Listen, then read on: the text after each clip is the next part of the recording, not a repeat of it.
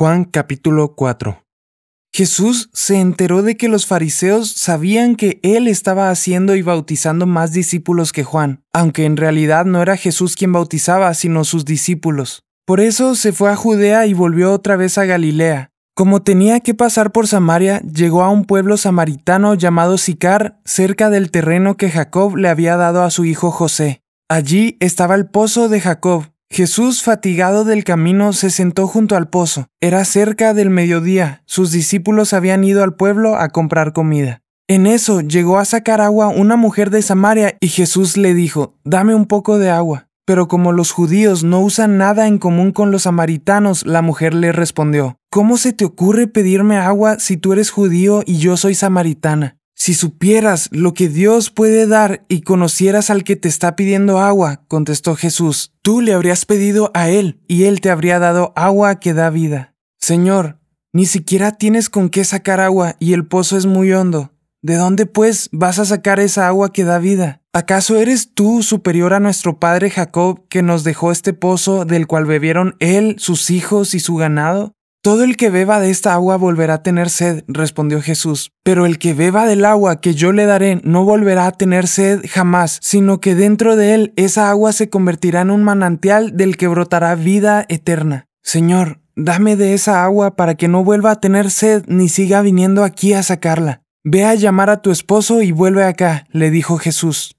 No tengo esposo, respondió la mujer. Bien has dicho que no tienes esposo. Es cierto que has tenido cinco y el que ahora tienes no es tu esposo. En esto has dicho la verdad. Señor, me doy cuenta que tú eres profeta. Nuestros antepasados adoraron en este monte, pero ustedes los judíos dicen que el lugar donde debemos adorar está en Jerusalén. Créeme, mujer, que se acerca la hora en que ni en este monte ni en Jerusalén adorarán ustedes al Padre. Ahora ustedes adoran lo que no conocen, nosotros adoramos lo que conocemos, porque la salvación proviene de los judíos. Pero se acerca la hora y ha llegado ya en que los verdaderos adoradores rendirán culto al Padre en espíritu y en verdad, porque así quiere el Padre que sean los que le adoren. Dios es espíritu y quienes lo adoran deben hacerlo en espíritu y en verdad.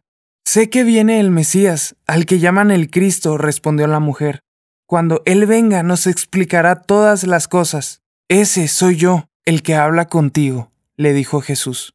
En esto llegaron sus discípulos y se sorprendieron de verlo hablando con una mujer, aunque ninguno le preguntó, ¿qué pretendes? o ¿de qué hablas con ella? La mujer dejó su cántaro, volvió al pueblo y le decía a la gente, Vengan a ver a un hombre que me ha dicho todo lo que he hecho. ¿No será este el Cristo? Salieron del pueblo y fueron a ver a Jesús. Mientras tanto, sus discípulos le insistían, Rabí, come algo.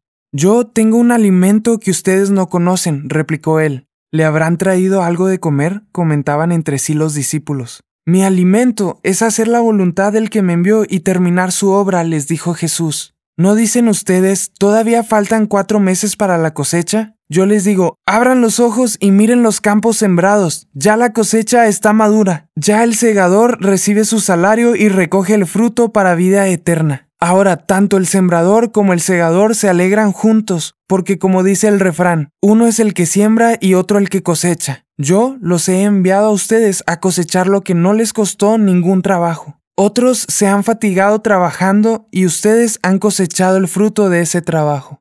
Muchos de los samaritanos que vivían en aquel pueblo creyeron en él por el testimonio que daba la mujer, me dijo todo lo que he hecho. Así que cuando los samaritanos fueron a su encuentro le insistieron en que se quedara con ellos. Jesús permaneció allí dos días y muchos más llegaron a creer por lo que él mismo decía. Ya no creemos solo por lo que tú dijiste, le decían a la mujer. Ahora lo hemos oído nosotros mismos y sabemos que verdaderamente este es el Salvador del mundo.